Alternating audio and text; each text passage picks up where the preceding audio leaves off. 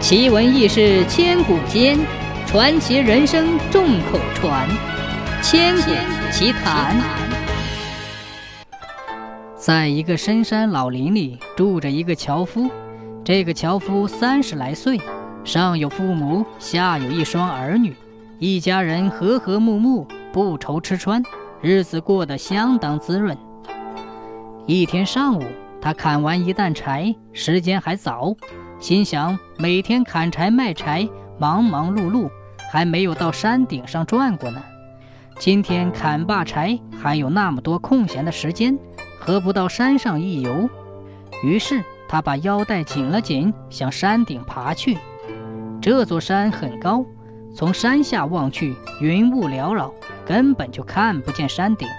山路崎岖，藤蔓横路，不时的还能听到野兽的吼叫声。据说很久以前，山里有人试图想登上这山顶，不是中途摔下来，就是没了踪影。从此，没有人再敢去登山顶，无人知晓山顶是个什么样子。爬到半山腰，樵夫看见前面没了路，一堵悬崖立在面前，左右两边都是斧劈刀削一般，悬崖下枯枝满地。树叶堆起了一尺多厚，他清扫了一下地面，露出了一具具枯骨。他想，这可能是从山崖上摔下来的人或动物的尸骨吧。这时，他有些胆怯了，但他又一想，自己是大男人一个，从小山里来山里去，怕什么？他小憩了一会儿，吃了一些野果，喝了一点泉水。四下寻找出路，忽然他发现山崖上面垂下来两根长长的藤条，他拽了拽藤条，挺好，很结实。于是他拉着藤条攀了上去，累得腰酸腿困，手打血泡，他才气喘吁吁地爬过悬崖。悬崖之上是一片开阔的坡地，这里芳草如茵，鲜花烂漫。樵夫精神一振，倦意全消，迈步继续向山顶爬去。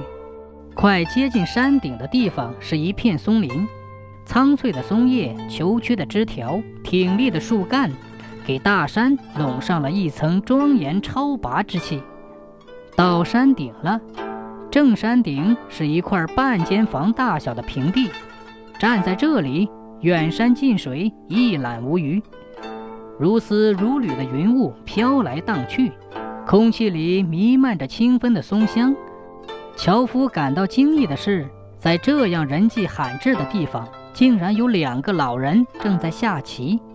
这两个老人鹤发童颜，银染垂胸，精神非常专注，似乎没有觉察到有人来到他们身边。樵夫不想打扰两位老人，静静地站在一旁观看。太阳正南的时候，两个老者停了一下手，从袋子里拿出几个红艳艳的桃子，慢慢吃了起来。一位老者一扭脸看见了樵夫，就给樵夫一个桃子。樵夫深施一礼，接过桃子，细细品味。这桃子又香又甜，滑润爽口，吃过后只觉得浑身轻松。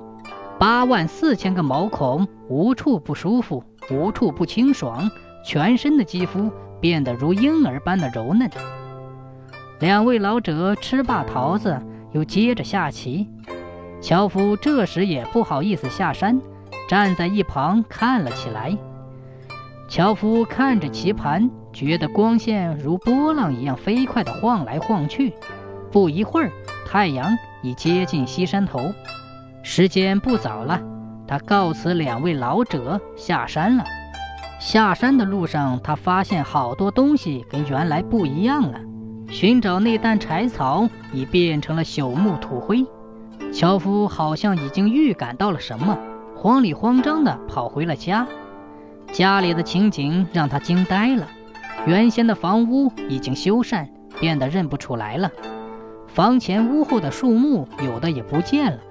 在家门口，他遇到了白胡子老人，忙向老人打听父母儿女的情况。老人说自己的曾祖、祖母和父母早已去世，祖父一次上山砍柴时失踪了，现在家里儿孙成群。樵夫听了，落下了眼泪。老人感到奇怪，连忙问：“年轻人，你问这个干啥？”樵夫就把自己的家事和经历给老人讲了一遍。老人听了之后感叹不已，知道樵夫遇上了神仙，吃了仙桃，赶紧称呼爷爷，把樵夫请进了自己的家。第二天。樵夫到坟地里拜祭了亲人，老人的儿孙们对樵夫的经历无不感到惊奇。